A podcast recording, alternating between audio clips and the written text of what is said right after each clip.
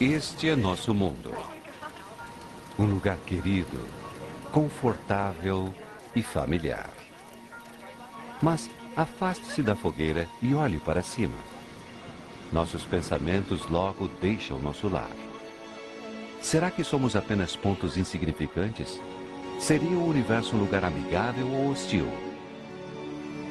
Poderíamos ficar imaginando a resposta para sempre. Ou virar as costas para esta praia e sair de casa para explorar o universo daqui até sua fronteira. Descobrir suas maravilhas e confrontar seus horrores. Belos novos mundos. Forças malignas e obscuras.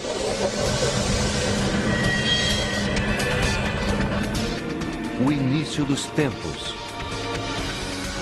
O final do mundo. Será que teremos a coragem de ver tudo isso? Ou ficaremos com medo e voltaremos para casa? Só existe uma maneira de descobrirmos.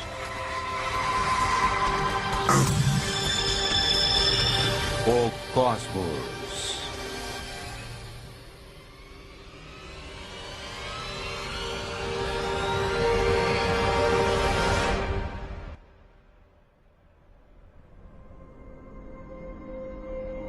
A fronteira do espaço. Apenas 100 quilômetros acima. A apenas uma hora de carro de casa.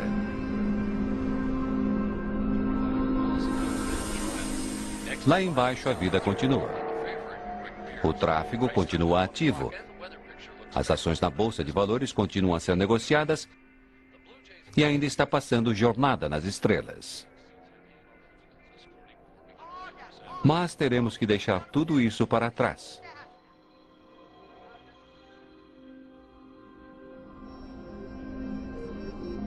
Para penetrarmos nesse vasto e escuro oceano além.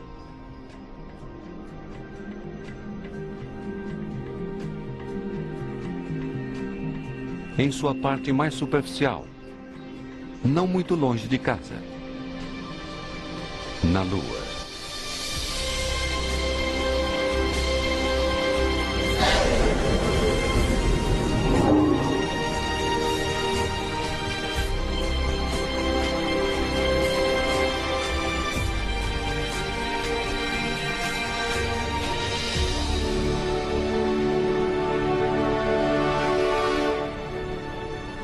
Dezenas de astronautas fizeram este caminho antes de nós. Doze deles já caminharam na Lua. A apenas 400 mil quilômetros de casa, três dias numa espaçonave, tão perto como se nós quase nem tivéssemos saído de casa. Familiar, seguro, dentro do alcance da Terra.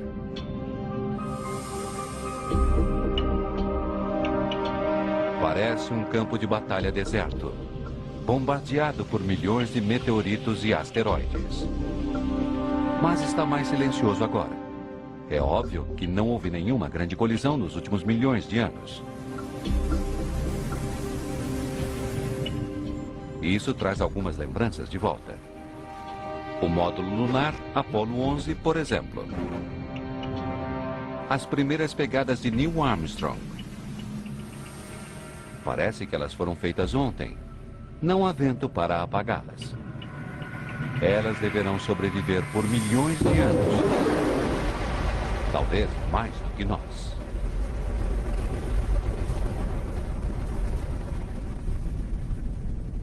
Nosso tempo é limitado. Precisamos dar nosso próprio salto gigante. Além do ponto em que qualquer humano já esteve.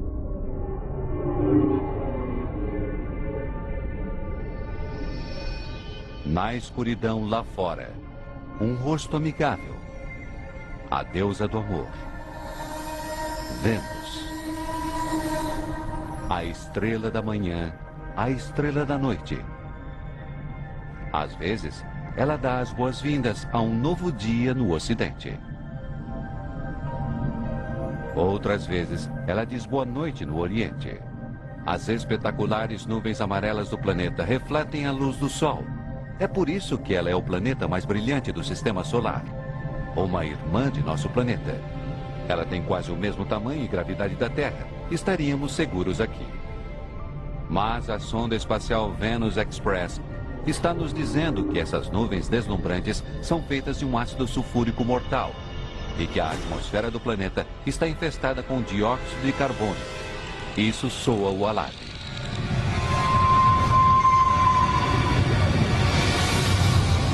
Vênus é uma deusa brava. Seu ar é tóxico. Sua pressão atmosférica é insuportável. E é quente também. A temperatura chega a 500 graus Celsius. Fique tempo demais e você será corroído, sufocado, esmagado e assado.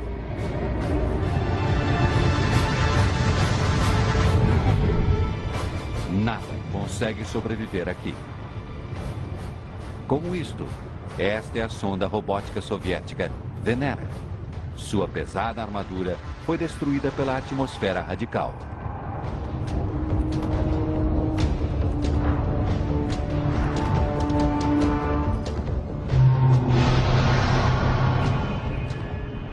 Tão linda vista da Terra. De perto, essa deusa é abominável.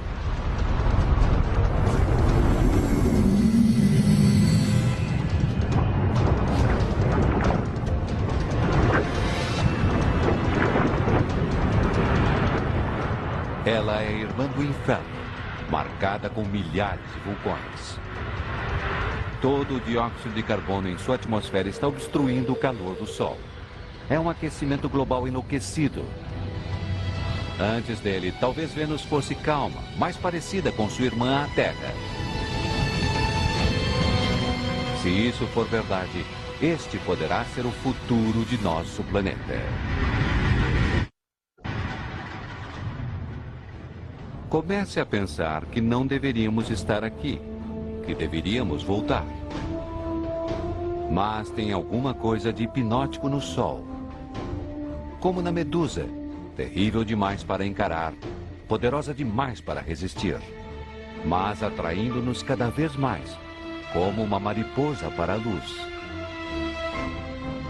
Bem menor e queimado pelo Sol está Mercúrio. Chegue perto demais do Sol e é isso que vai acontecer. As temperaturas oscilam de maneira absurda aqui. À noite faz 170 graus negativos e ao meio-dia 400 graus positivos. Queimado, congelado. E olhe para estas cicatrizes. Elas são um sinal de que Mercúrio teve um passado violento. A sonda espacial Messenger está nos dizendo que tem algo de estranho aqui. Para seu tamanho, este pequeno planeta tem uma poderosa força gravitacional. Ele deve ser mais pesado do que parece. Como se fosse uma enorme bola de ferro coberta com uma fina camada de rochas. O centro do que antigamente foi um planeta muito maior. Talvez um planeta desgarrado tenha batido violentamente em Mercúrio explodindo sua camada externa em um jogo mortal de sinuca cósmica. Planetas inteiros, à solta, destruindo qualquer coisa em seu caminho, até planetas inteiros. E estamos no meio disso, vulneráveis, expostos, pequenos. Tudo está nos dizendo para voltarmos. Mas quem poderia desafiar isso? O Sol em todo o seu esplendor hipnotizador. Nossa luz, nossa vida. Tudo o que fazemos é controlado pelo Sol. Dependemos dele. E mais do que isso, ele é o deus grego Hélio, guiando sua carruagem através do céu. O deus egípcio Ra, renascido a cada dia. O sol do solstício de verão nascendo em Stonehenge durante milhares de anos isso foi o mais perto que conseguimos chegar de olhar a face de Deus.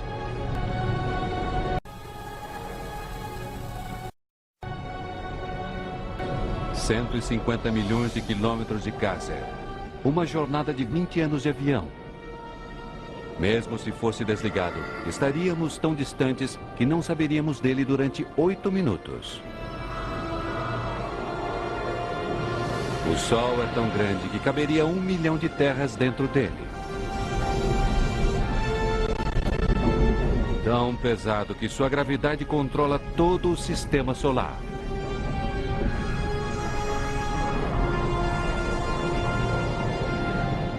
Mas quem precisa de números? Temos a coisa real. Nós o vemos todos os dias, um rosto familiar no céu. De perto, ele é irreconhecível. Um mar turbulento de gases incandescentes. O termômetro sobe para mais de 5 mil graus. No centro, a temperatura deve ser de milhões de graus.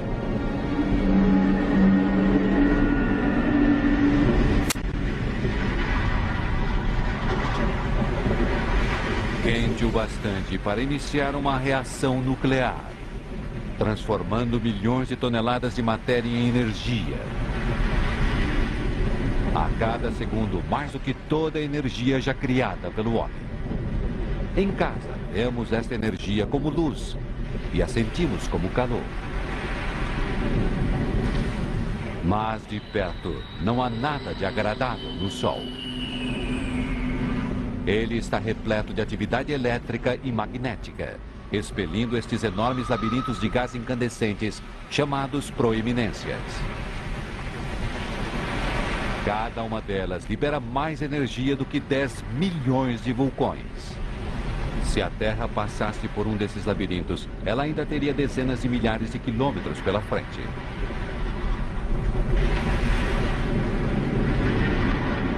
E por onde passam queimando, eles expõem camadas mais frescas abaixo, formando as manchas solares. Elas são apenas uma fração mais frias do que o ambiente que as cerca. É por isso que parecem negras, mas ainda assim são muito mais quentes que qualquer coisa na Terra. E são grandes também. Algumas delas têm pelo menos 50 mil quilômetros de uma ponta a outra. O brilho solar. Uma corrente superaquecida de gás eletrificado emitindo uma radiação mortal no espaço. Mas um dia, isso acabará. O combustível do Sol será gasto.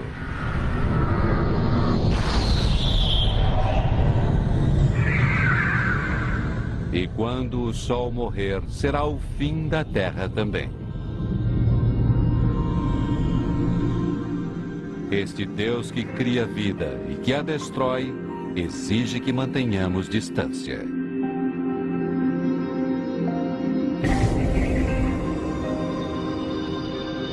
Este cometa se aproximou demais. Ele está sendo vaporizado pelo calor do Sol, criando uma cauda que se estende por milhões de quilômetros.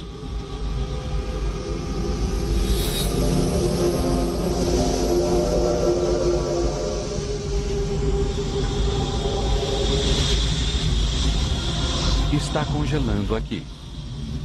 Não há dúvida de onde este cometa veio. Dos resíduos gelados do espaço sideral. Mas olhe para todo este vapor, geysers, poeira. É o Sol outra vez derretendo o coração congelado do cometa estranho. Um tipo de bola de neve suja, coberta por um tipo de piche. Grãos minúsculos do que parece ser um material orgânico preservado no gelo desde, quem sabe desde quando? Talvez desde o início de nosso sistema solar. Digamos que um cometa como este tenha se chocado com a jovem Terra há bilhões de anos. Talvez ele tenha trazido material orgânico e água, os ingredientes da vida. Ele deve ter plantado as sementes da vida na Terra, que evoluíram criando você e eu.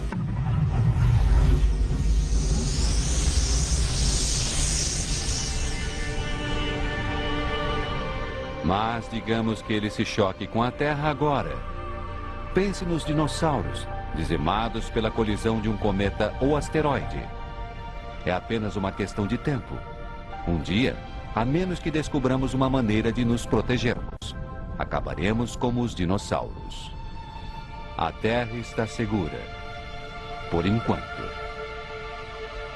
Mas se a vida na Terra for destruída, estaremos presos aqui, sem lar, à deriva num universo hostil. Precisamos encontrar um novo lar.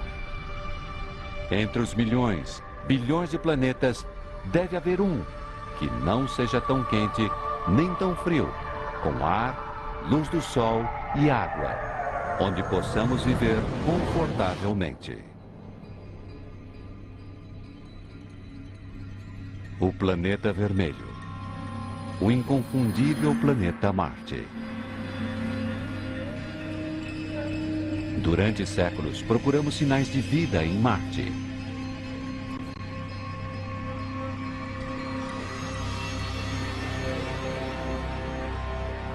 Em algum lugar lá pode haver vida extraterrestre. Mas será que estamos prontos para encontrá-la? Prontos para reescrever os livros de história, rasgar os livros de ciência, virar nosso mundo de cabeça para baixo? O que acontecer a seguir poderá mudar tudo.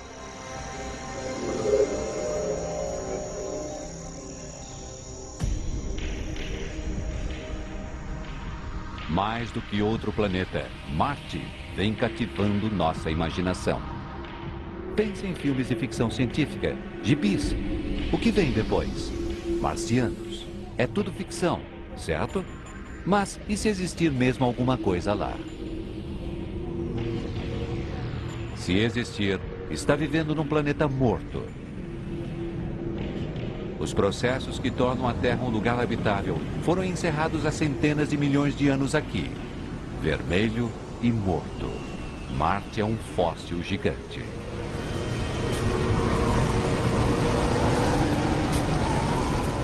Mas alguma coisa ali está viva.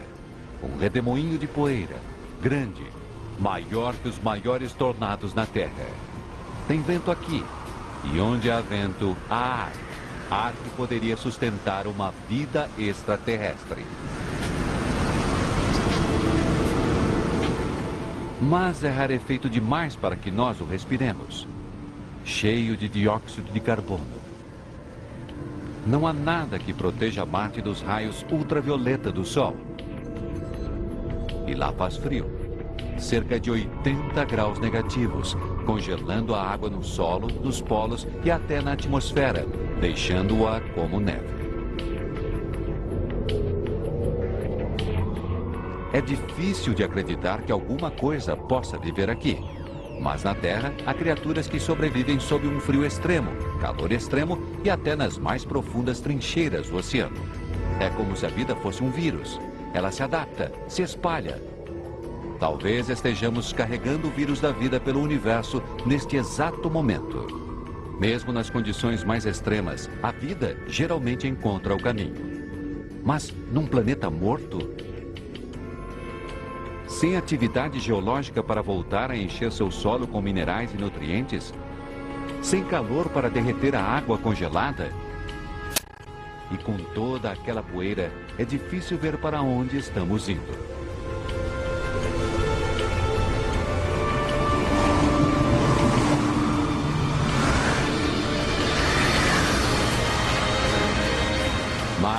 Podemos perder isso.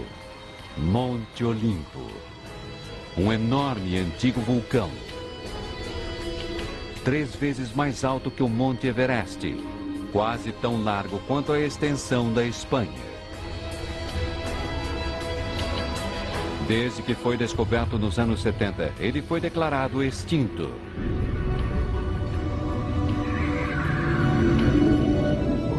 Mas parece que tem alguma coisa acontecendo em seus picos, como se lava estivesse fluindo. Mas qualquer fluxo de lava deveria estar extinto há muito tempo, destruído por impactos de meteoritos. A menos que este monstro não esteja morto. Se ele estiver vivo, pode haver magma derretido por baixo da crosta neste momento. Isso muda tudo. A atividade A atividade vulcânica pode ser a água congelada derretida no solo, minerais reutilizados e nutrientes, criando as condições para a existência da vida.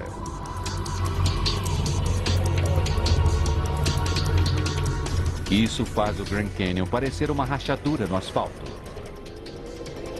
E por aí vai.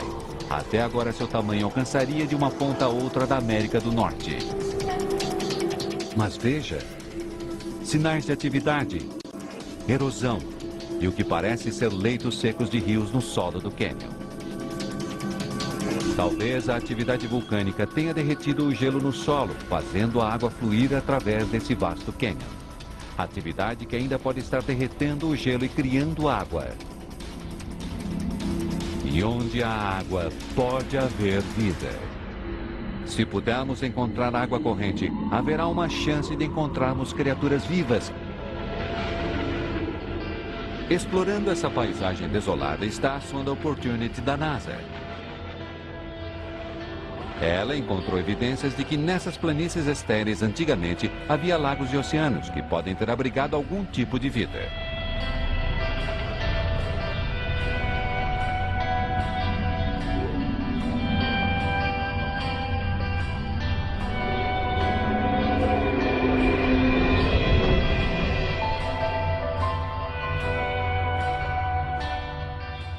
Veja estes canais.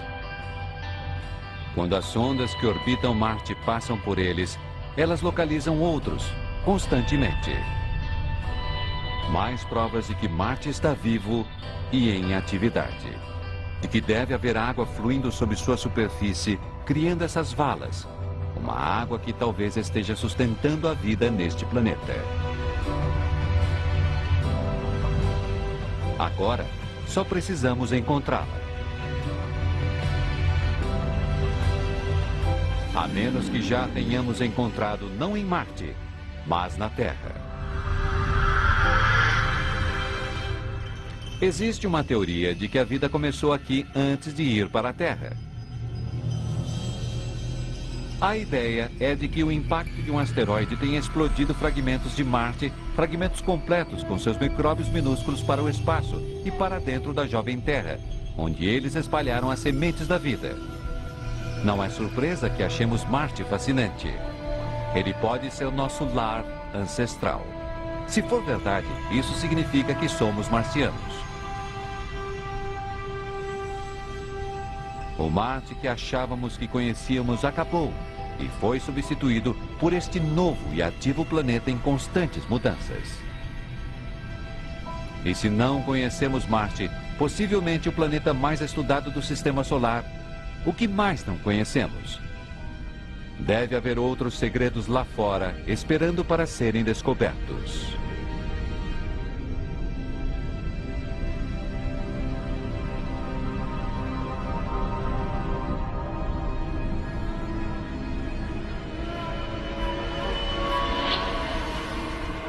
Isso está ficando assustador.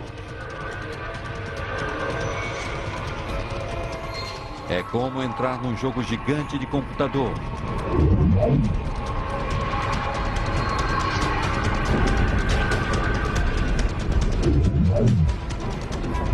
Mas isso é real. Asteroides. Alguns deles com centenas de quilômetros de largura. Este deve ter cerca de 30 quilômetros de comprimento. E olhe, Presa a ele está uma sonda espacial. Não deve ter sido fácil estacionar em um asteroide viajando a 80 mil quilômetros por hora. Dá muito trabalho investigar esse tipo de pedra. Pedra que regularmente colide, quebrando e caindo em pedaços sobre a Terra em forma de meteoritos. Sinais mágicos. Presságios sobrenaturais. E mais do que isso, Acontece que foram pedras como essa que se uniram para formar os planetas, incluindo o nosso. Então, datando esses meteoritos que encontramos na Terra, sabemos que os planetas foram criados há 4 bilhões e meio de anos.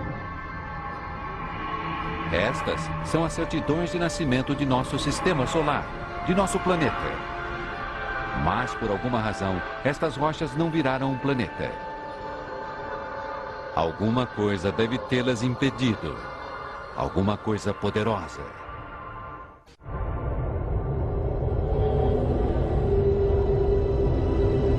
Júpiter. Que monstro! Pelo menos mil vezes maior que a Terra. Tão grande que todos os outros planetas caberiam dentro dele. Alguma coisa desse tamanho terá um grande efeito em seus vizinhos. Sua gravidade está impedindo que os asteroides formem um planeta. E olhe para ele. É incrível. Mas de perto, talvez as coisas não sejam exatamente como as vemos. Este enorme planeta é quase todo feito de gás. Pisar aqui seria como afundar por todas as suas camadas, sem nunca encontrar uma superfície sólida. E a aparência de Júpiter é o produto de extrema violência. Ele está girando a uma taxa tão alta que gera ventos de centenas de quilômetros por hora, transformando as nuvens em franjas, espirais e demoinhos. E nisso, a lendária Grande Mancha Vermelha. A maior e mais violenta tempestade no sistema solar. Pelo menos três vezes o tamanho da Terra. Ela existe há mais de 300 anos. Todas essas nuvens deram início a uma tempestade elétrica. Uma faísca apenas é 10 mil vezes mais intensa do que qualquer fagulha caseira.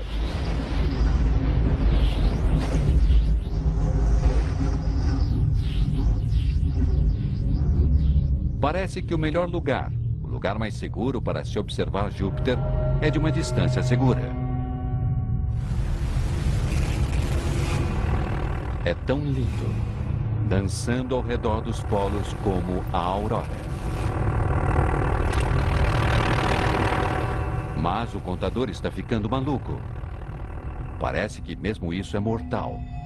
Gerado por uma radiação letal e arrancado do espaço pelo poderoso campo magnético de Júpiter. Glamuroso de longe, terrível de perto. Estamos começando a perceber que aqui nada é o que parece. O universo está repleto de contradições, disfarces, armadilhas, Neste momento, precisamos de um local seguro, algum lugar onde pôr os pés, recuperar o fôlego. Talvez isso, essa lua multicolorida, Io. É isso.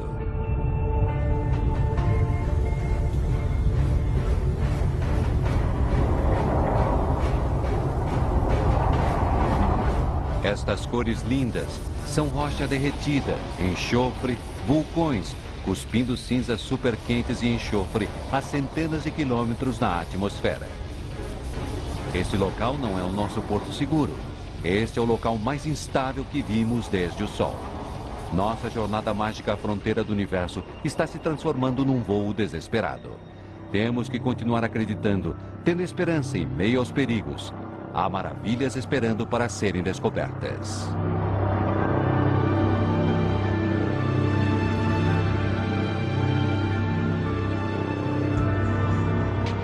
A 650 milhões de quilômetros de casa. Que lugar estranho. E mesmo assim ele parece estranhamente familiar. Parecido um pouco com o Ártico, com todo aquele gelo, cadeias e fendas.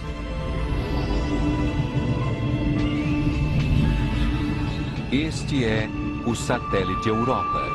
E talvez, como o Ártico, este gelo esteja flutuando na água em água líquida.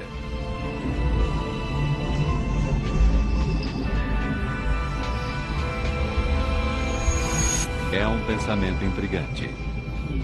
Mas estamos a centenas de milhões de quilômetros do Sol. Com toda certeza, Europa está congelado.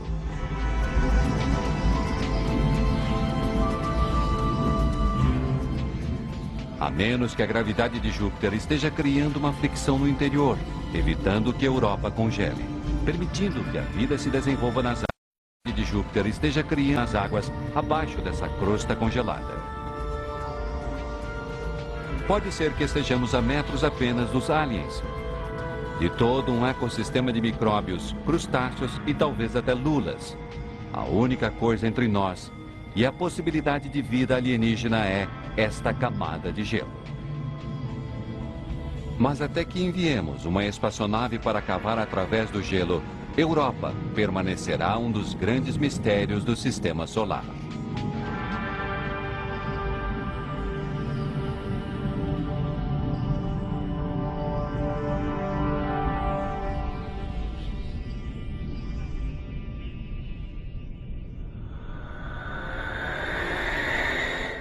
Ele cativou nossa imaginação, assombrou nossos sonhos.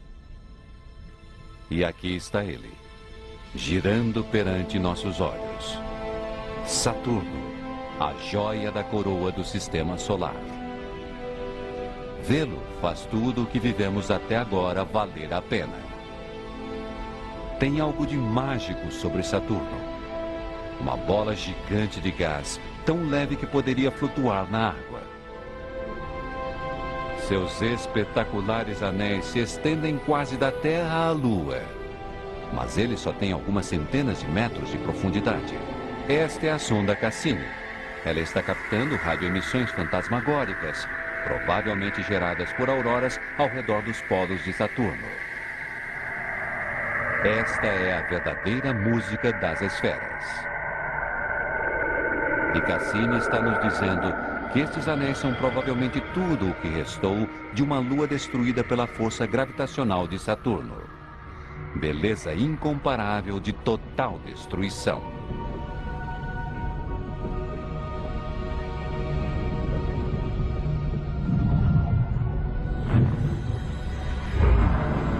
Bilhões de fragmentos de gelo. Alguns do tamanho de cubos de gelo, outros do tamanho de casas. Eles colidem, quebram-se e se reconstroem. É como uma fotografia de nosso sistema solar, quando a poeira e o gás orbitavam o recém-nascido Sol e a gravidade fazia sua mágica, unindo fragmentos até que, de fragmentos como este, nasceu nosso lar.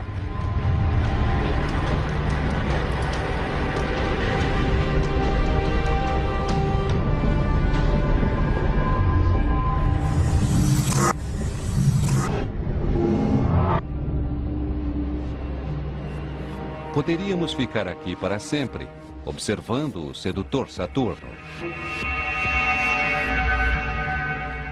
Mas temos que partir. Temos tanto ainda para caminhar, tanto ainda para aprender. O que não é fácil quando o maior objeto à vista é esta lua envolta em nuvens espessas. Titã.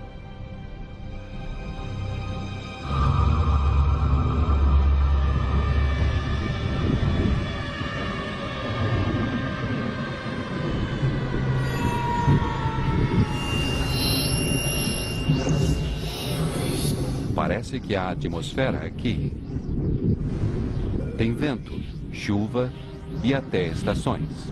E veja, tem rios, lagos e oceanos. É o lugar mais parecido com a Terra que vimos até agora. Talvez tenha valido a pena nos afastarmos de Saturno, afinal. Só que aqui não existe água. Isso é gás natural líquido. Deve haver centenas de vezes mais gás natural aqui do que em todas as reservas de gás e petróleo da Terra. Se pudéssemos levar isso para casa, teríamos energia para nossas cidades, combustível para nosso carro por milhares de anos. Ou talvez um dia possamos usar tudo isso aqui para abastecer uma colônia, supondo que já não exista vida em Titã. A sonda espacial Huygens, deixada na superfície de Titã pela sonda Cassini, está aqui para descobrir isso. Ela está nos dizendo que há materiais orgânicos no solo. Mas é tão frio, 180 graus negativos. Não tem como isso se juntar e formar vida. A menos que Titã se aqueça. Os cientistas preveem que o Sol ficará mais quente. Quando isso acontecer, talvez a vida floresça aqui, como aconteceu na Terra há bilhões de anos. Se a Terra ficar quente demais para nós, talvez possamos nos mudar para Titã. Talvez um dia passemos a chamar esse local tão distante de lar.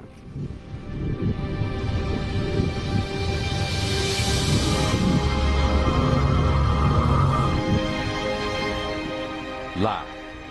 Estamos a pelo menos bilhões de quilômetros de nosso lar agora. Além desse ponto, perdemos o contato visual com a Terra. Estamos num penhasco olhando para dentro dos confins de nosso misterioso sistema solar. Se quisermos entender o universo, alcançar suas fronteiras, temos que pular.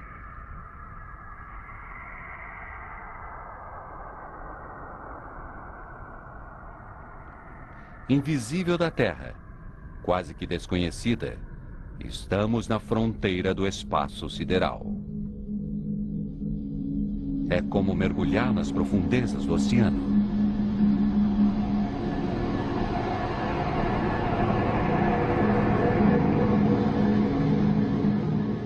aqueles anéis.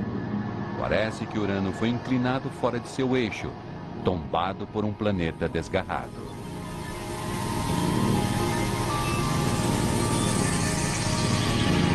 É estranho aqui. Já estou começando a me sentir pequeno, solitário. Talvez a sensação seja esta quando encontrarmos a fronteira do universo. Porém, mal deixamos a praia. Encolha a terra e deixa do tamanho de uma pera. Viajamos menos de dois quilômetros somente. Mas para chegar à fronteira do sistema solar, teremos que viajar mais 20 mil quilômetros. Das profundezas surge outra fera estranha o deus do oceano, Netuno. O gigante está envolto em gás metano. E veja, uma tempestade do tamanho da Terra, impulsionada por ventos furiosos de 1.500 km por hora. Em nosso planeta, é o Sol quem governa o vento, mas Netuno está muito distante. Alguma outra coisa deve estar criando esses ventos ferozes mas ninguém sabe o que é. Nosso sistema solar é imenso. É alarmante como sabemos tão pouco sobre ele.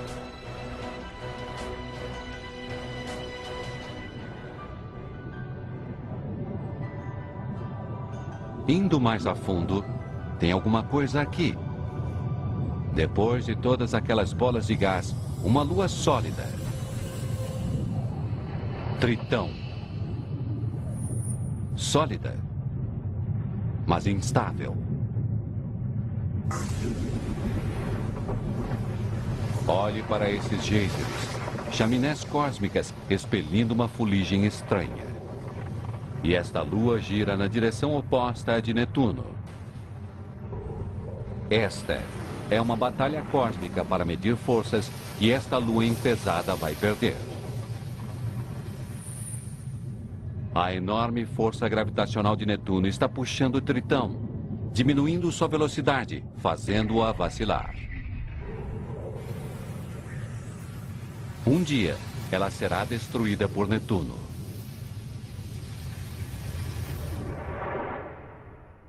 E é isso. Não há mais luas, nem planetas para ver em nosso sistema solar. Está ficando mais frio. Estamos nos afastando do Sol escapando de seus tentáculos gravitacionais. Mas veja isso. Não está vazio.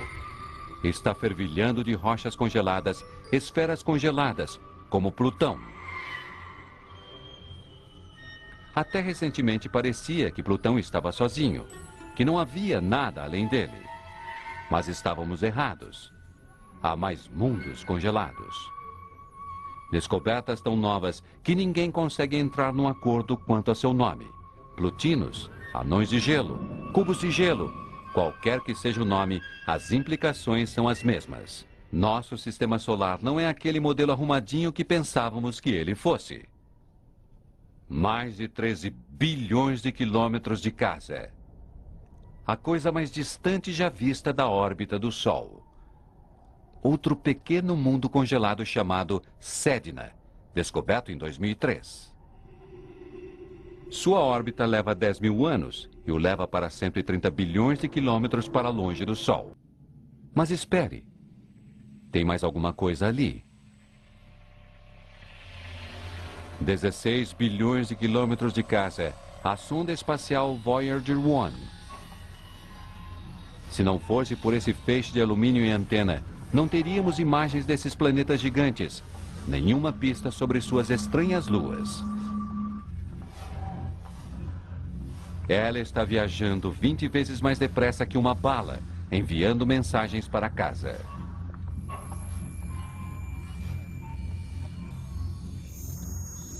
E olhe do lado dela. Tem um painel de ouro, um tipo de mensagem intergaláctica numa garrafa, contendo uma saudação gravada em línguas diferentes.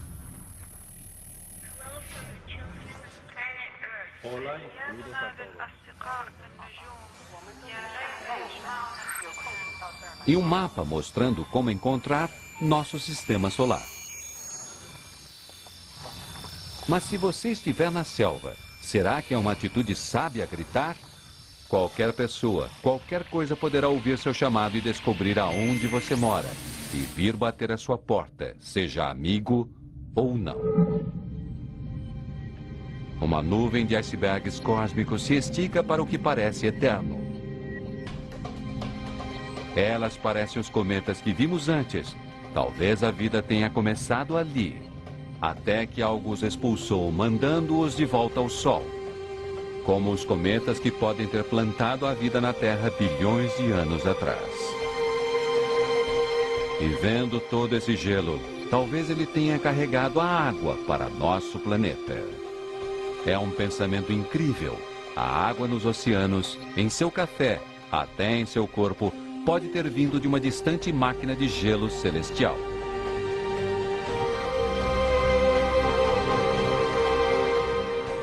Estamos a 8 trilhões de quilômetros de casa, mas este é um passo minúsculo, na verdade.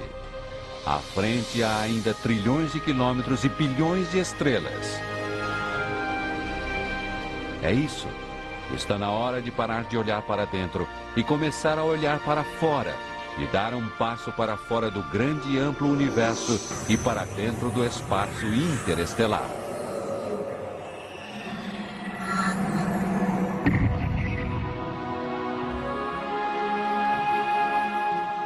O espaço interestelar, muito além de nosso sistema solar. Que vista! Bilhões de estrelas como nosso próprio Sol, muitas com planetas, muitas com suas luas.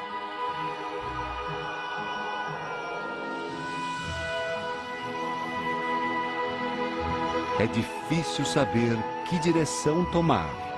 Há infinitas possibilidades em todas as direções.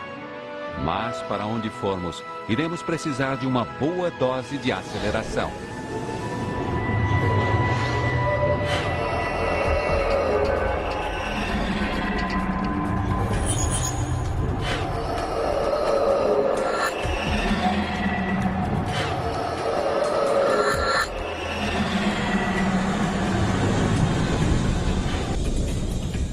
40 trilhões de quilômetros de casa.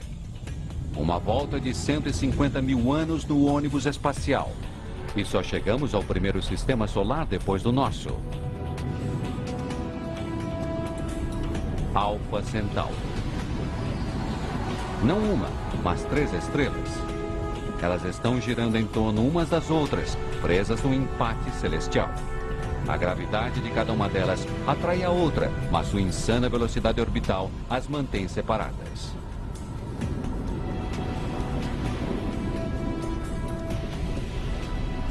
Fique no meio delas e você poderá ser arremessado para dentro da face de uma dessas estrelas. Vaporizado, trilhões de quilômetros de casa. Até agora, estes quilômetros estão ficando sem significado. Daqui para frente vamos ter que falar em anos-luz. Um feixe de luz leva um ano para viajar 10 trilhões de quilômetros. Então, 40 trilhões de quilômetros são 4 anos-luz de casa. É loucura. Distâncias tão grandes que estão quase que além de nossa compreensão.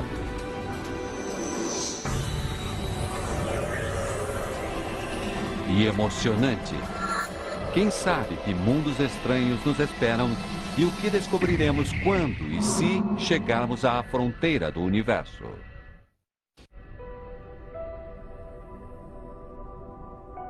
Dez anos-luz da Terra. Fica a estrela Epsilon Eridani. Que anéis espetaculares de poeira e gelo. Em algum lugar ali dentro, planetas se formam dos fragmentos, nascendo perante nossos olhos.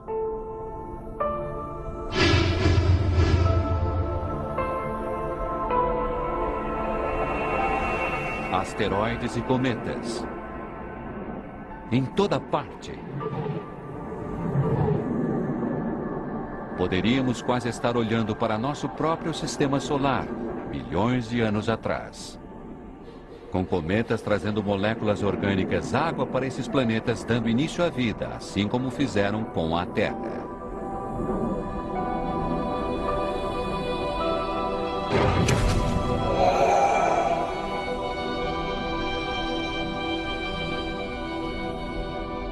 No centro de toda a ação, uma estrela menor que nosso Sol. Ainda é uma criança. Qualquer vida nesse sistema solar seria, no máximo, primitiva.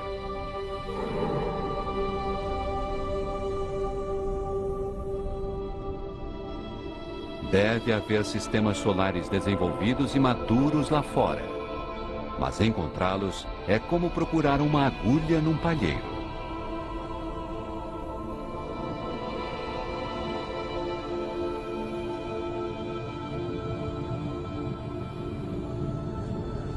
Vinte anos-luz da Terra. Estrela Gliese 581.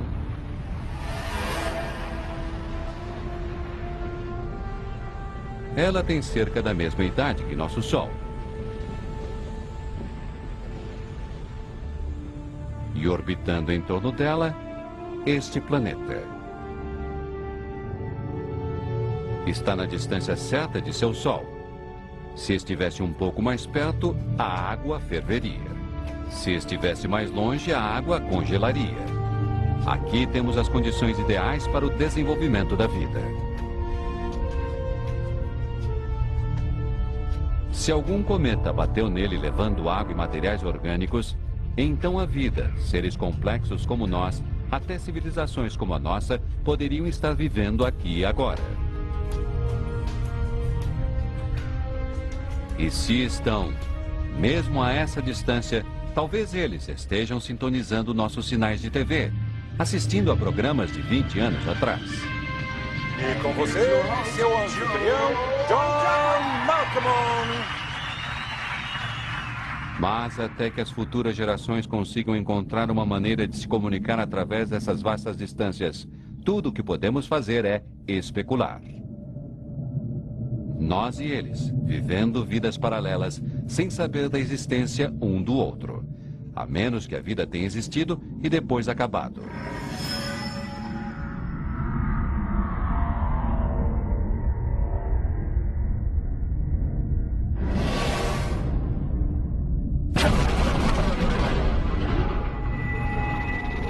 Este é o problema com os cometas.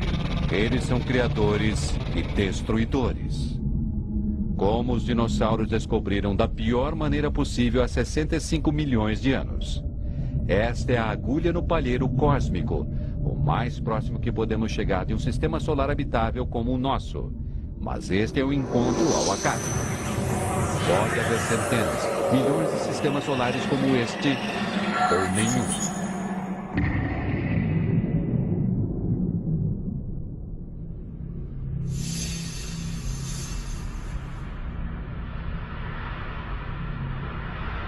Isso é enorme.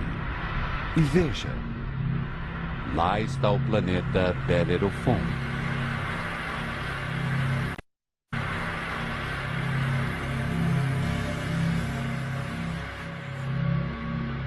Tão perto de seu próprio Sol. É um milagre que tenha sido descoberto.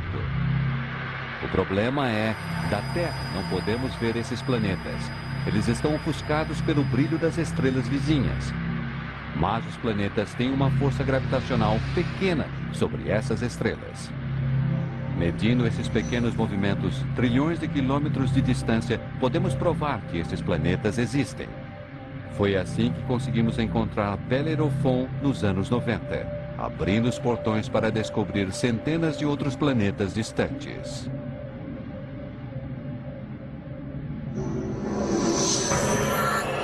Sessenta e cinco anos-luz da Terra.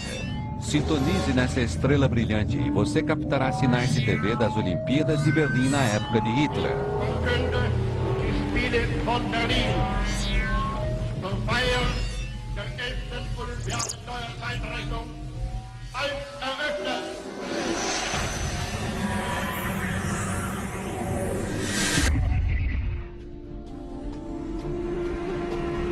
As estrelas gêmeas. Esta é Algol, a estrela demônio. Temida desde tempos antigos devido ao seu sinistro comportamento. Da Terra, ela parece piscar quando uma estrela passa na frente de outra. De perto, ela é ainda mais estranha. Uma estrela expandiu para dentro do campo gravitacional da outra e está sendo sugada em direção a ela. Quase 100 anos-luz de casa. Ouça uma das primeiras transmissões de rádio. Apenas um sussurro. Se alguém estiver nos ouvindo, saiba que estamos ansiosos para saber a que distância estamos de vocês. E depois, silêncio. Daqui é como se a Terra nunca tivesse existido. Qualquer alienígena vivendo além desse ponto não terá a menor ideia de que estamos aqui. A sensação é de que quando estávamos naquela praia, olhando para cima para o céu, imaginando onde poderíamos nos encaixar. Está na hora de apreciarmos as maravilhas que estamos vendo, não apenas pelo que elas nos falam de nosso próprio mundo, mas pelo que elas podem nos dizer sobre o universo todo, seu passado e seu futuro. No coração de nossa galáxia, a Via Láctea, uma biblioteca celestial. Aqui, cada estrela é um livro e tem uma história para contar. Está tudo ali, esperando que nós abramos a capa. As sete irmãs, filhas do antigo titã grego Atlas, transformadas em estrelas para confortar o pai, enquanto ele carregava o universo nos ombros.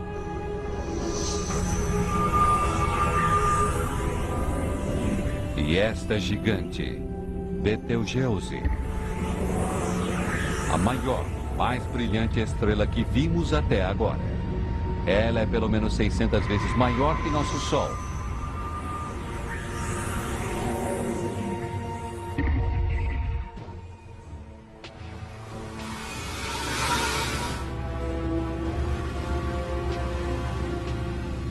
Mas isso não é uma estrela.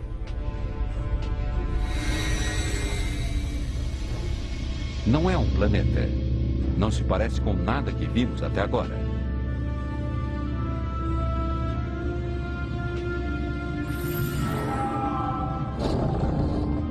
Um espectro fantasmagórico.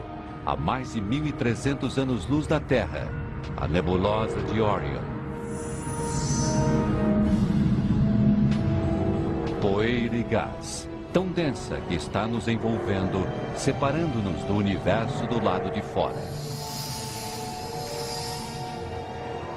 Lá, no centro dela, uma bola de luz, atraindo a poeira e o gás para perto de si, aquecendo, transformando-se numa bola de gás quente queimando, como uma estrela, como nosso Sol, em miniatura.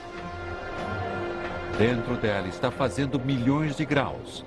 Está tão quente que ela está começando a ativar reações nucleares do tipo que mantém nosso Sol brilhando, fabricando energia. Radiação e luz. Uma estrela está nascendo.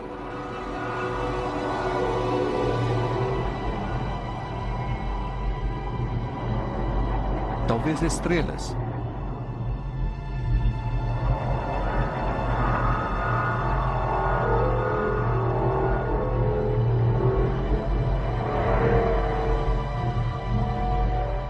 nebulosa de Orion é uma grande fábrica de estrelas. Estamos testemunhando o nascimento de um universo futuro.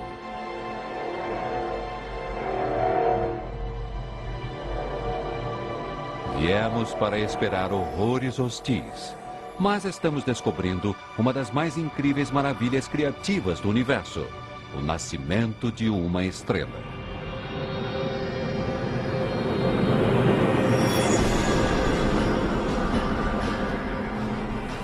Talvez tenhamos falado cedo demais.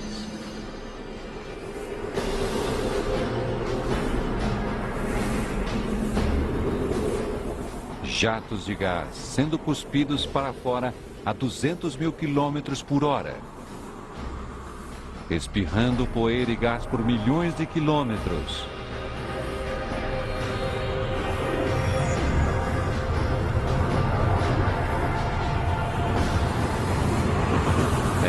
Inacreditavelmente violento.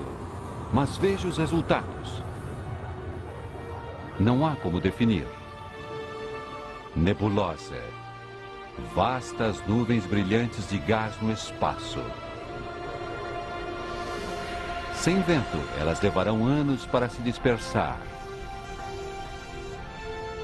Elas parecem estar formando uma vasta escultura estelar.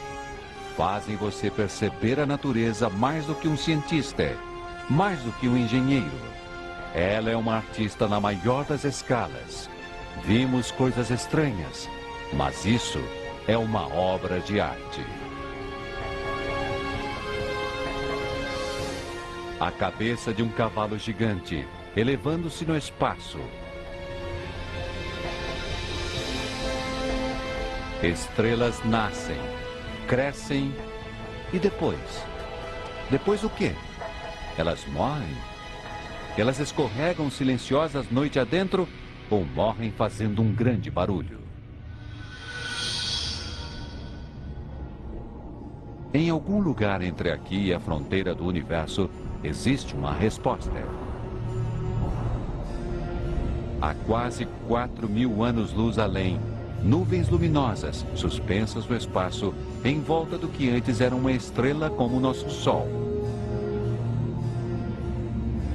E o que restou dela foram estes gases coloridos elementos formados por uma fusão nuclear dentro da estrela, soltos no espaço quando ela morreu. Verdes e violetas, hidrogênio e hélio, a matéria-prima do universo. Vermelho e azul, nitrogênio e oxigênio, os blocos de construção da vida na Terra.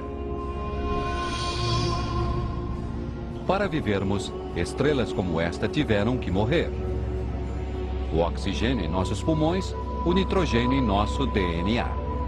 Tudo foi produzido por uma fusão nuclear em estrelas que morreram muito antes que a Terra nascesse.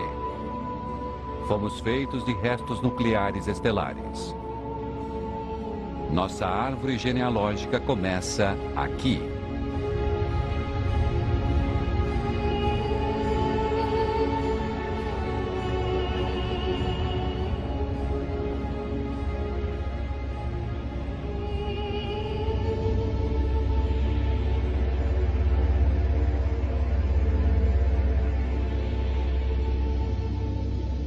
No coração disso, a estrela fantasma. A anã branca. Branca, quente, pequena, mas incrivelmente densa. Nos momentos finais da estrela, seus átomos se fundiram e se espremeram, tornando-a tão densa que apenas uma colher de chá dessa anã branca poderia pesar uma tonelada. É uma assustadora premonição do destino de nosso Sol. Daqui a 6 bilhões de anos, ele se tornará uma anã branca. Sua morte anunciará o fim da vida na Terra. Ela nos faz pensar quantos outros mundos vieram e se foram, Histórias que não foram contadas, livros celestiais que se perderam. Ela nos faz pensar quando deram para sempre.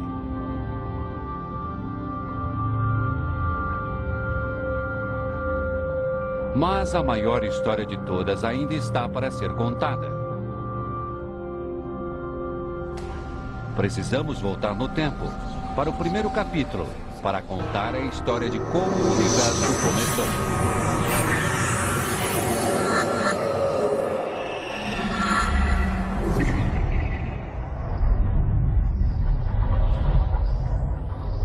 Estes são os restos espalhados de uma estrela morta. Uma nebulosa. A nebulosa do caranguejo.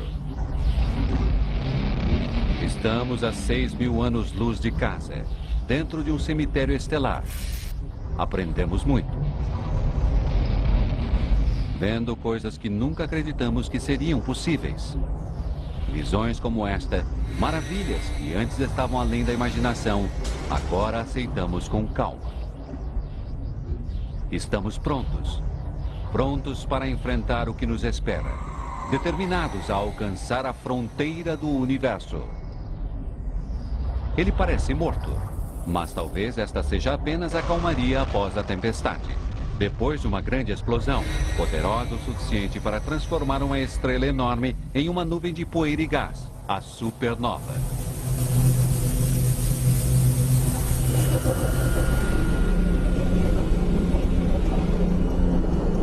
Da tempestade. Uma estrela pulsante giratória. Um pulsar.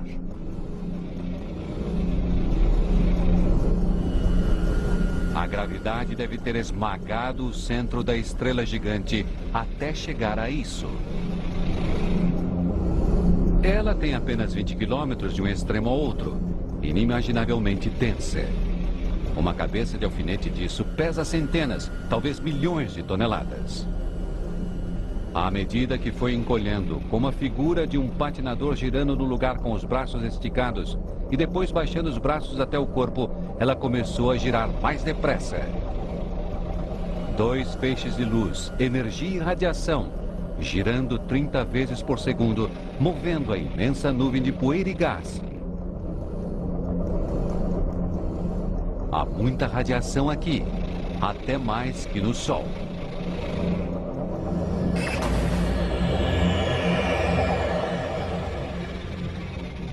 Esta foi de longe a coisa mais mortal que encontramos até agora.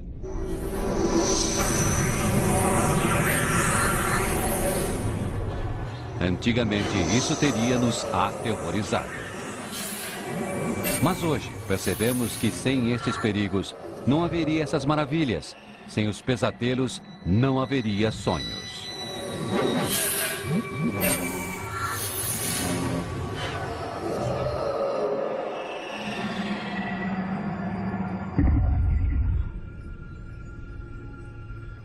Tenho uma sensação estranha. Um sentimento. Como se tivesse algo ruim aqui. Uma presença malévola. Algo que não queríamos encontrar. Incrivelmente negro, apagando as estrelas atrás dele. Estamos vendo a face da extinção. Os restos de uma estrela gigante o buraco negro. Em vez de contrair como a anã branca ou pulsar, ele continuou encolhendo até ficar tão pequeno que tem apenas alguns quilômetros de largura.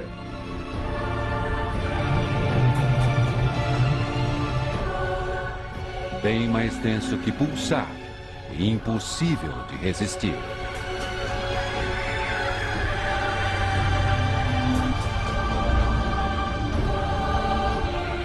Fique perto demais e não haverá volta. Agora sabemos por que ele se chama buraco negro. Sua gravidade é tão intensa que nem a luz escapa. Este asteroide é um pedaço de rocha sólida, mas que na verdade está se expandindo, sendo arrastada em direção ao buraco. Dentro dela não há matéria que conheçamos, não há tempo nem espaço. Aqui as regras da física não existem.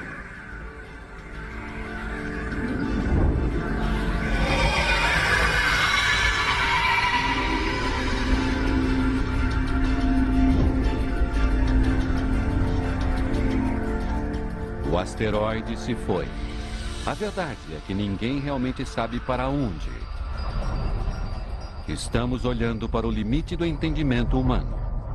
Pode haver milhões de buracos negros em nossa galáxia, mais talvez do que todas as estrelas do céu. Mas não os veremos até que seja tarde demais. Como esta estrela, girando, desaparecendo dentro de um invisível buraco negro.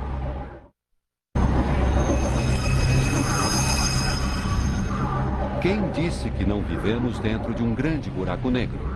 Que todo o universo não está dentro de um agora, dentro de outro universo? Pense nisso por muito tempo e você ficará louco. Às vezes parece que quanto mais vemos, menos sabemos. Mas sabemos que nossa galáxia é mais complexa e mais perigosa do que um dia imaginamos. Ainda estamos em nossa própria galáxia. A Via Láctea, a vastidão do universo, além, ainda está à frente. As maravilhas, os perigos, os segredos, está tudo ali. Mas antes, temos que encontrar uma maneira de sair da Via Láctea.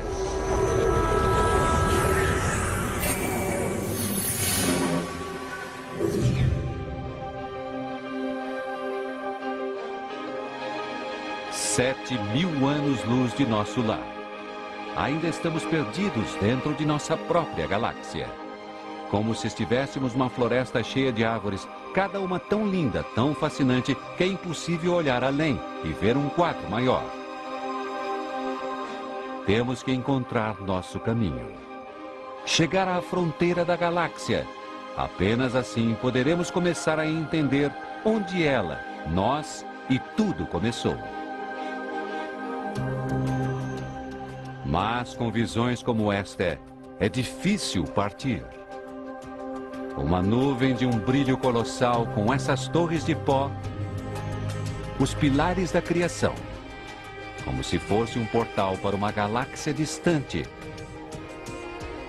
Ambos os pilares adornados com pequenas protuberâncias, sistemas de estrelas embrionárias, cada uma do tamanho de nosso sistema solar.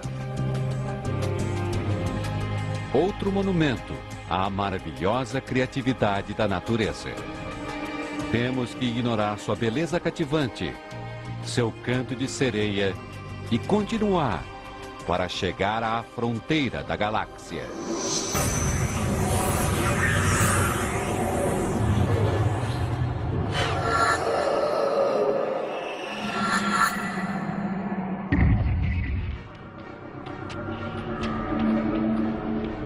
Hipnotizados pela beleza da Via Láctea, ficamos cegos para seus terrores e começamos a vagar num campo minado cósmico, como uma explosão em câmera lenta. Nuvens gigantescas de gás estão saindo dessa estrela. Uma estrela enorme, milhões de vezes mais brilhante que nosso Sol. Ela vai derreter. O combustível que a sustenta está acabando. As reações nucleares que a impulsionam estão minguando. Estamos assistindo às suas convulsões de morte. Seu centro acabará implodindo. O resultado: um novo buraco negro.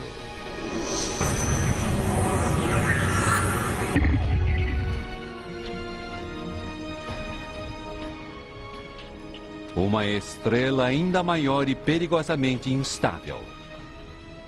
Mas esta está prestes a explodir. E quando uma estrela desse tamanho morre, sua morte é algo centenas de vezes mais violenta do que uma supernova. De alguma maneira, nos deparamos com a morte de uma estrela mais violenta ainda, a hipernova.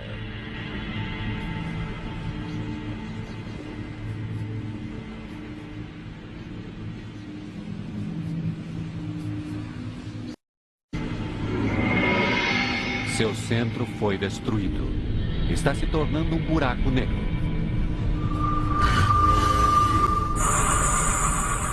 E esta é a onda de choque, surgindo através da estrela, rasgando suas camadas externas no espaço.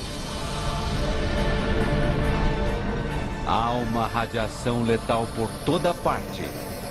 O suficiente para termos um efeito catastrófico em qualquer planeta azarado o bastante para estar por perto. Quando praticamente todas as espécies da Terra foram destruídas há 450 milhões de anos, o culpado pode ter sido uma delas.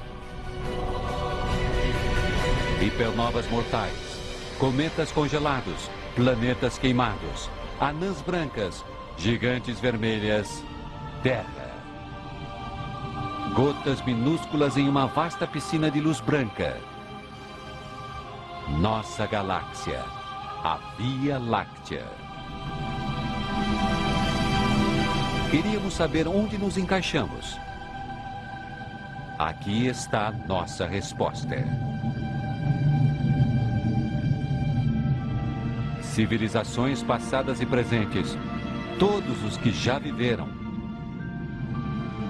do menor dos insetos à mais alta das montanhas, tudo isso invisível, nem mesmo um pontinho.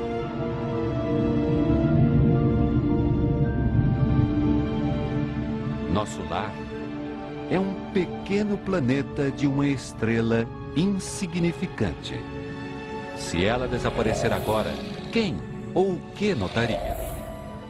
E mesmo assim, até agora não encontramos nenhum outro lugar onde pudéssemos viver.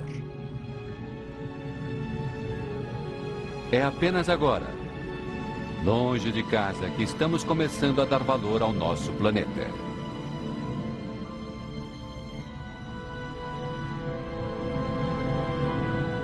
Olhe para todas essas estrelas, centenas de milhares delas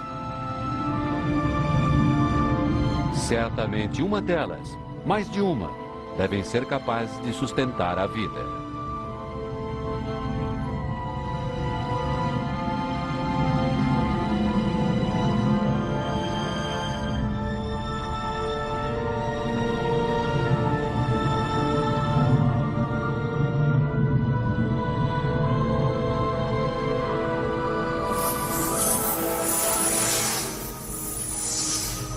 Aqui, nesse aglomerado de estrelas. O grande aglomerado. Nos anos 70, os astrônomos enviaram uma mensagem nessa direção, detalhando a estrutura de nosso DNA e a localização de nosso sistema solar. Mas aqui é longe de casa e esta mensagem não chegará antes de 25 mil anos. Não encontramos vida alienígena, ainda. Mas também não encontramos nenhuma razão para acreditar que eles não estejam por aqui, em algum lugar. Existe uma equação feita para calcular o número de outras civilizações avançadas existentes. Misture estes números e o resultado será chocante. Pode haver milhões de civilizações só em nossa galáxia.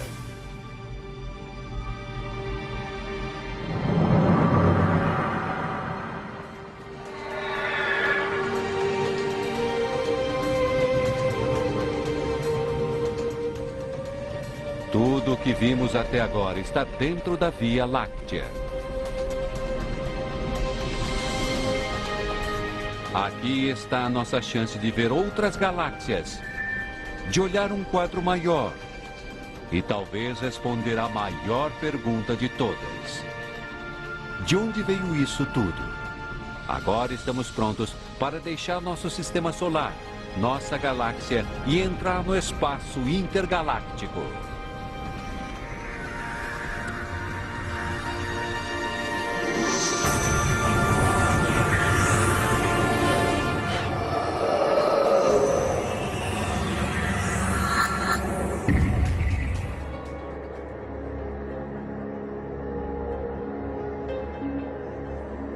além da Via Láctea, através do espaço entre as galáxias, contra todas as expectativas, conseguimos chegar ao espaço intergaláctico.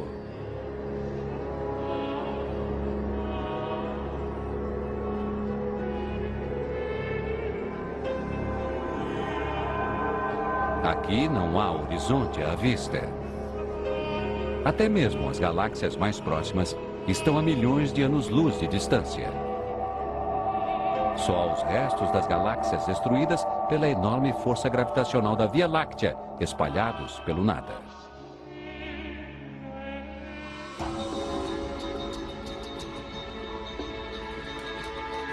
Isso é o mais próximo que o universo consegue chegar do vácuo perfeito. Mas mesmo aqui, não está totalmente vazio. Aqui há pequenos feixes de gás, finos traços de poeira e mais alguma coisa. Matéria escura. Tão misteriosa que não podemos vê-la, senti-la, tocá-la, nem medi-la. Mesmo assim, ela é tão comum que poderia perfazer 90% de toda a matéria no universo. Se a matéria escura realmente existe, isso significa que não existe o que chamamos de espaço vazio. Mesmo que nesse chamado espaço vazio estamos envoltos por matéria.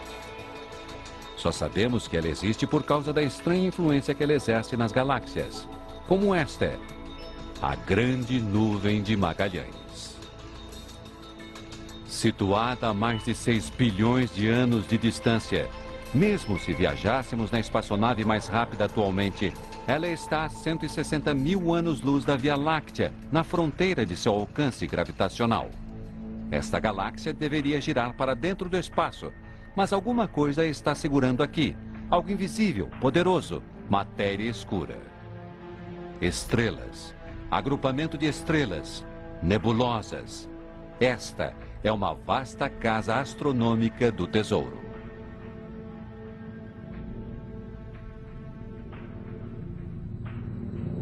Mas veja isso. É como um colar de pérolas. É uma bola de fogo saindo do que deve ter sido uma grande explosão. A supernova. Tão brilhante que quando a luz da explosão chegou à Terra em 1987, ela foi visível a olho nu. E tão violenta que desencadeou uma reação nuclear em cadeia, forçando os átomos a se juntarem, criando novos elementos: ouro, prata, platina, jogando-os para fora do espaço.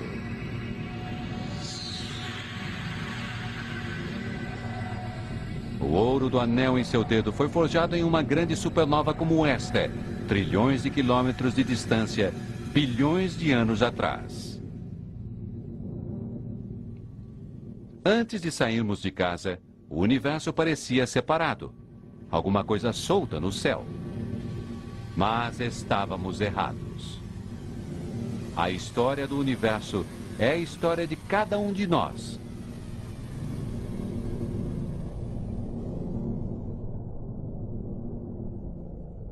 É reconfortante lembrar disso em nossa jornada através desse abismo. Cada vez mais além, mais além. Cada vez mais rápido, mais rápido. Galáxia de Andrômeda. Dois milhões e meio de anos-luz de distância. Ela está se movendo no espaço, a quase um milhão de quilômetros por hora. Tudo no espaço está se afastando, como projéteis numa explosão. Estamos vendo essa galáxia como aconteceu quando nossos ancestrais macacos caminharam pelas planícies africanas.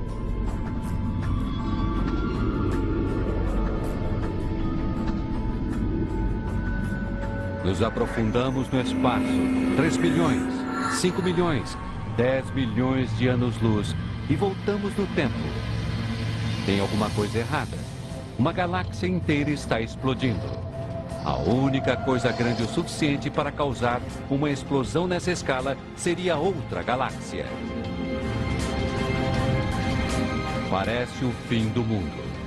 Mas vimos o suficiente para saber que as coisas nunca são tão simples assim. Esta galáxia não morrerá. Ela renascerá numa nova forma, talvez até com novas estrelas, com poeira e gás colidindo, criando fricção, ondas de choque, ativando o nascimento de estrelas.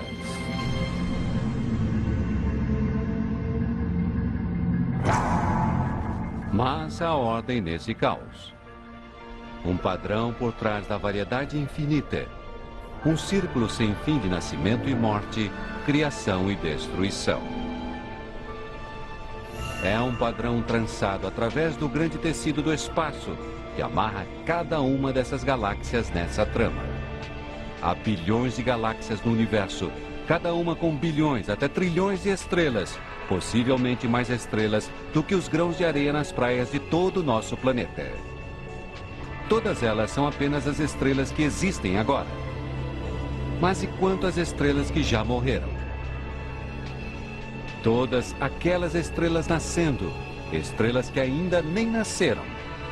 Finalmente começamos a ver o grande quadro e ele é maior do que havíamos imaginado. Essa galáxia, a imensa galáxia Pinwheel, está tão longe da Terra que se mandarmos uma mensagem para casa agora, ela levará 27 milhões de anos para chegar aqui. Quem sabe se nossa espécie, nosso planeta, ainda estarão aqui para recebê-la. Provavelmente não.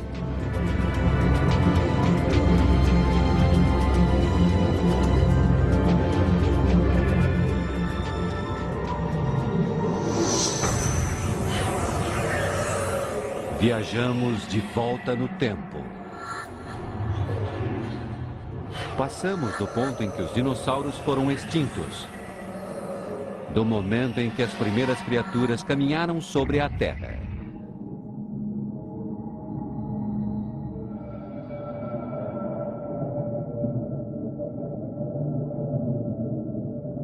Dois bilhões de anos-luz da Terra. Chegando à fronteira do universo, voltando para o início dos tempos. Isso não é uma galáxia. É mais brilhante do que centenas de galáxias juntas. Um feixe de energia que cega, brilhando através de trilhões de quilômetros.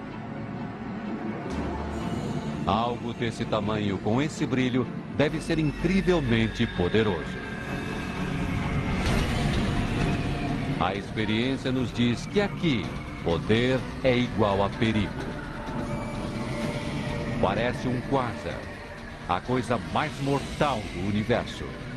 Se for, então nossa jornada pode ter chegado ao fim, justo quando o final estava tão perto.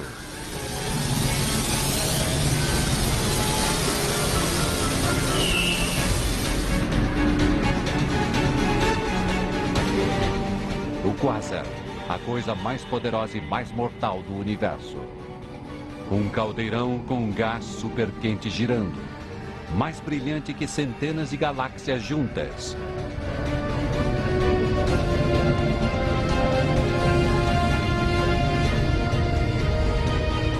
A fonte para esse incrível poder está no coração da fera. Um coração de escuridão um buraco negro enorme, tão pesado quanto bilhões de sóis.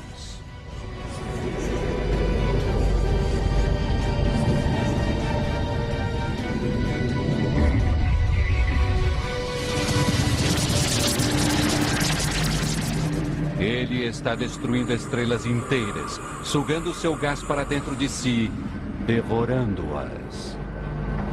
Até elas se tornarem nada, até ficarem perdidas para sempre do universo visível.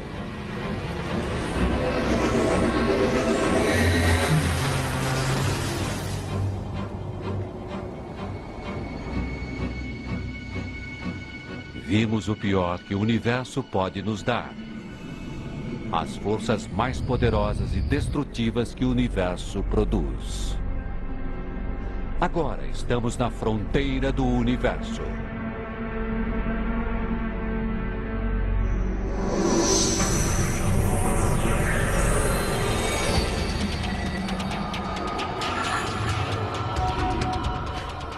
está quase dentro de nosso alcance. Precisaremos ir adiante, mais depressa se quisermos cruzar a fronteira final do universo conhecido.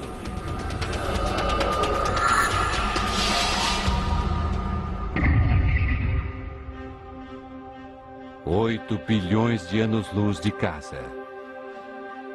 Mais galáxias. Mas esta parece diferente. de margens irregulares, pequena, compacta. Voltamos tanto no tempo que estamos vendo essas galáxias como elas eram antes de a Terra ter nascido. Elas ainda estão jovens, ainda estão crescendo. Estamos chegando mais perto de onde e como tudo começou. 12 bilhões de anos.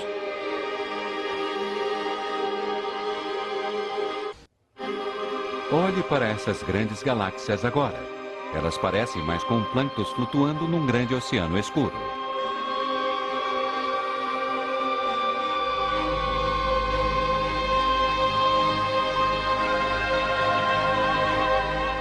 É mágico. Nuvens de poeira e gás, dançando, formando algo, se mesclando para formar galáxias embrionárias.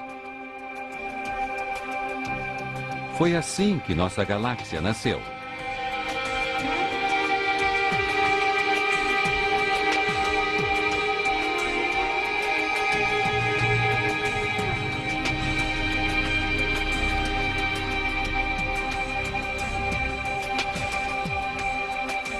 Elas estão desaparecendo. Voltamos para um tempo antes de as estrelas nascerem. Para dentro de uma era escura cósmica. E antes disso, a luz. O brilho de uma massiva explosão. A explosão que criou o universo conhecido.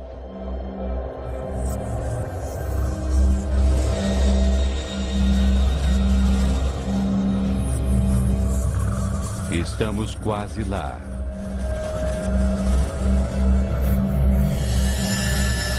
É isso. Conseguimos. A fronteira do universo. 130 bilhões de trilhões de quilômetros da Terra. A 13 bilhões e meio de anos-luz.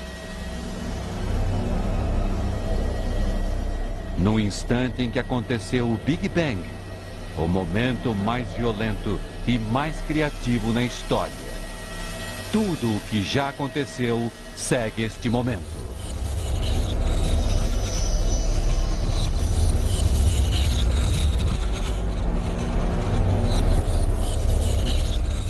Cada religião, cada cultura já pensou sobre isso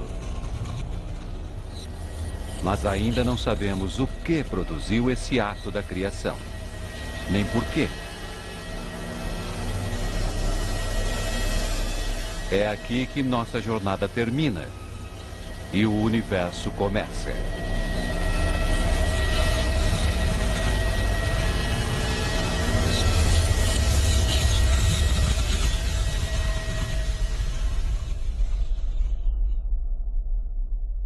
Ponto denso e infinitamente quente e pequeno.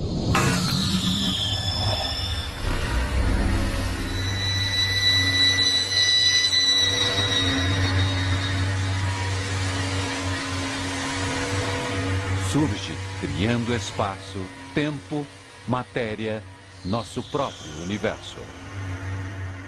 Primeiro, ele tem o tamanho de uma partícula subatômica, uma fração de um segundo mais tarde, e ele já é grande o suficiente para ficar na palma da mão.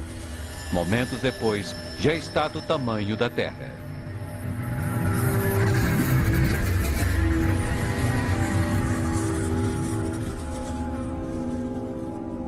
Hoje, a luz do Big Bang ainda está se espalhando como um silvo de ondas estáticas de rádio. Sua antena de TV capta estes sinais. Você consegue vê-los estáticos em uma TV não sintonizada.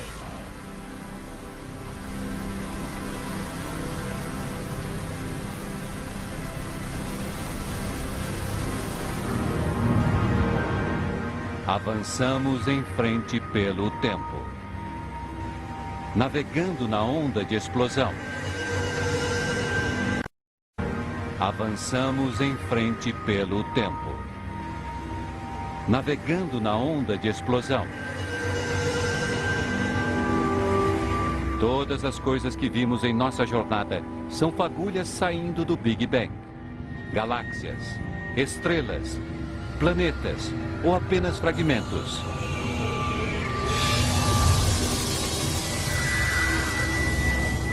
Estamos de volta à nossa galáxia.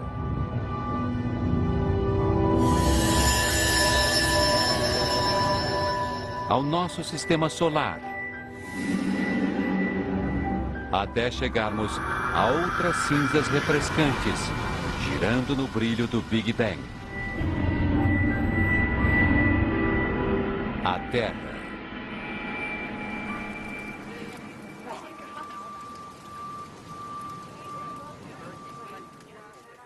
Tivemos que voltar ao nosso passado para poder ver nosso futuro.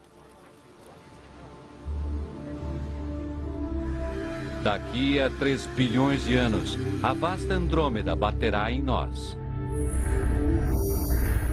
Nascerá uma nova galáxia. O Sol e os planetas sobreviverão, mas eles serão lançados em um enorme looping ao redor da nova galáxia.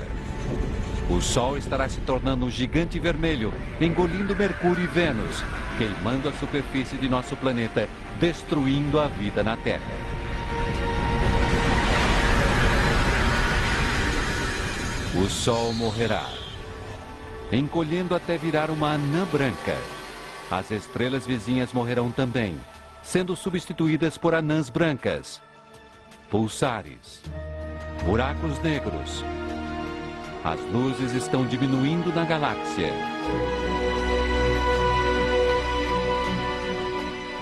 Desde o Big Bang, o universo está desaparecendo, morrendo, não com uma explosão, mas com um longo lamento.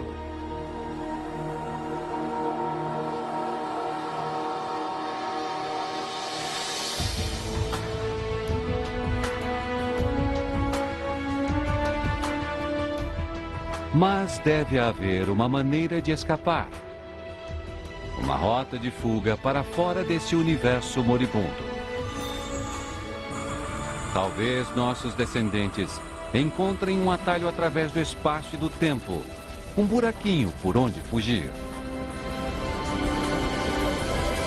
Se há outros universos, eles poderão levar nossos descendentes desse universo condenado para um paralelo onde eles possam encontrar uma outra terra no início de sua vida. Se tiverem sorte, eles viverão em um novo universo, num novo lar.